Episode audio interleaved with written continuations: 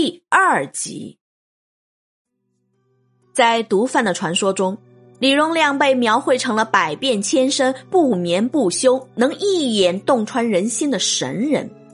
很多吸毒贩毒人员在交易时，原来发誓赌咒说谁要叛变，出门叫汽车扎死；现在成了谁要叛变，出门就遇上李荣亮。凭借着这双火眼金睛。李荣亮在毒贩中不想成为克星都难，有些贩毒分子啊，就是太惧怕李荣亮的神奇，所以他们在贩毒时常常会露怯，竭力想避开李荣亮，但总被他灵光一闪捕捉到或者撞上了。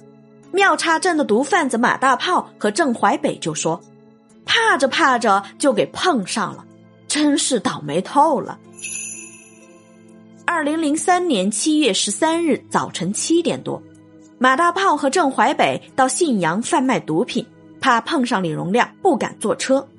他们来回都骑摩托车，从弥陀寺乡抄小路绕过龙口街。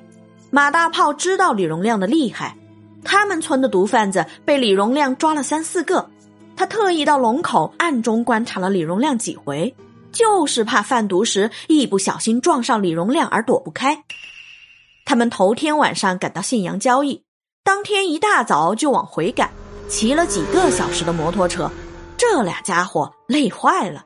到了龙口与庙岔接壤的张寨村时，快到家了。两个毒贩子停下摩托车，坐在路边抽支烟，准备休息一会儿。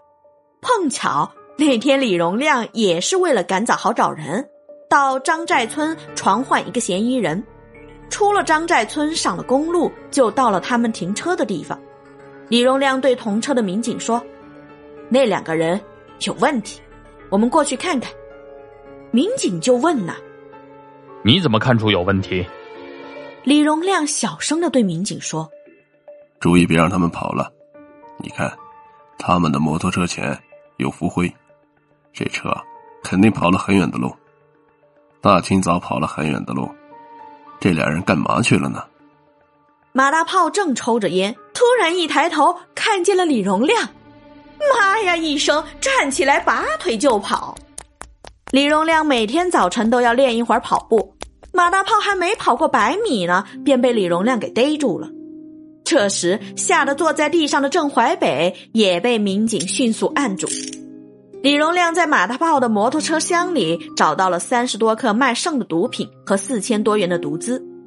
李荣亮搂草打着了兔子，意外抓获了两名毒贩，缴获了作案用的两辆摩托车以及毒品毒资。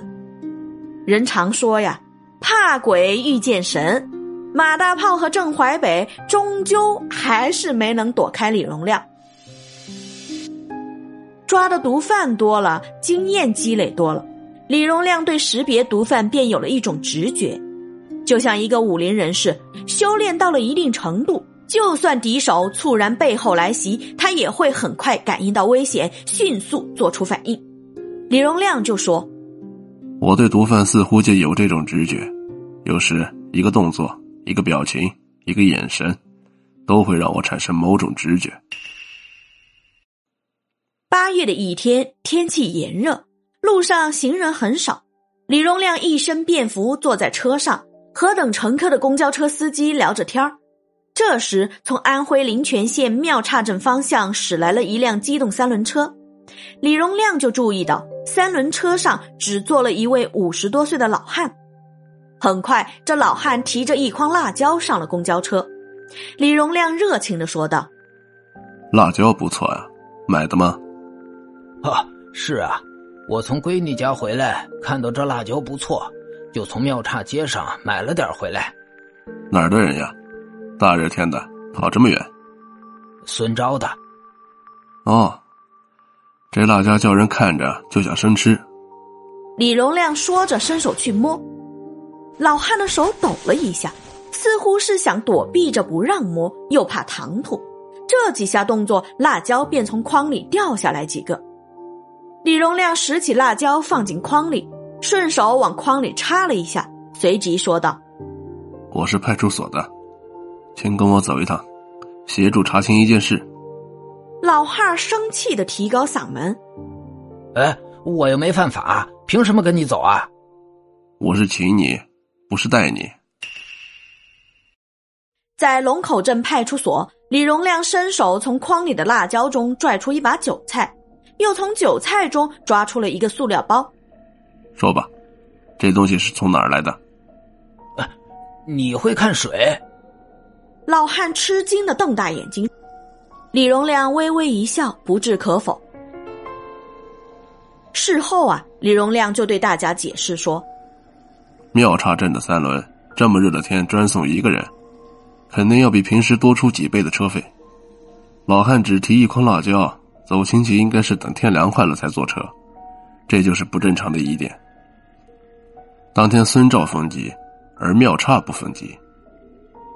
他说是孙兆人，显然在撒谎。如果是毒贩，他当时只穿了短裤褂，毒品不会在身上，只能在筐内。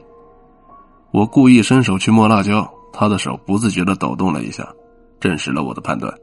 我往筐里放辣椒时，摸到了一把韭菜，顺势两根手指一夹，感觉里面有硬物，便确定了是毒品的所在。听完李荣亮的讲解，大家竖起大拇指，啧啧称奇。毒贩曾林也是在与李荣亮四目偶然相视时，他的一生便被改变了。二零零三年十月二十四日早晨七时许。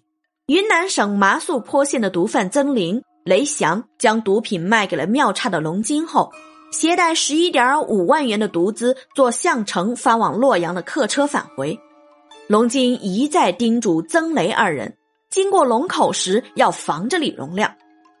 说来也巧，车过龙口街，李荣亮骑着摩托车正要下乡，坐在车门售票员位置的曾林不自觉地看了眼穿警服的李荣亮一眼。李荣亮也回头，下意识的扫视了一眼车上的乘客，就那么轻轻一望，李荣亮立刻调转车头追上了大客车。李荣亮上了车，很不好意思，各位，我是派出所的，有个事情要核实一下，耽误大家五分钟。李荣亮在向大家行注目礼时，心中已经有了底。南方人的特点告诉他，他们是两人同行。他走向曾林，似乎怕惊扰其他乘客，耳语般的问话：“你是哪里人呀？有身份证没有？”“云南马里坡的，有身份证。”“几个人一块呀？到这儿干啥呢？”“ 就我自己，到庙岔准备收牛皮。”“哦，没事了。”李荣亮把身份证还给了曾林。李荣亮又径直走到了坐在最后排的雷翔，同样是温和的轻声问话。雷翔拿出了身份证，说他是出来这儿找活干的。问他几个人一块儿，他说和门口的那个人一块儿的。好吧，我们有个情况，希望你们两位协助调查。在车上和路上，这两人一直问为啥要他们去派出所。李荣亮不说话。到了派出所，进了屋，李荣亮说。来吧，把东西掏出来，说说事情经过。两人你看看我，我看看你，顿时吓傻了，揣摩着李荣亮是不是已经掌握了情况。掏吧。李荣亮一声令下，曾林掏出了六万，雷翔掏出了五万五。看到这情形，李荣亮也有些意外呀。他迅速将两人分开单独审问，两人的心理防线已经被击溃。不到一个小时，曾雷二人便供出了夏家，也供出了云南的同伙。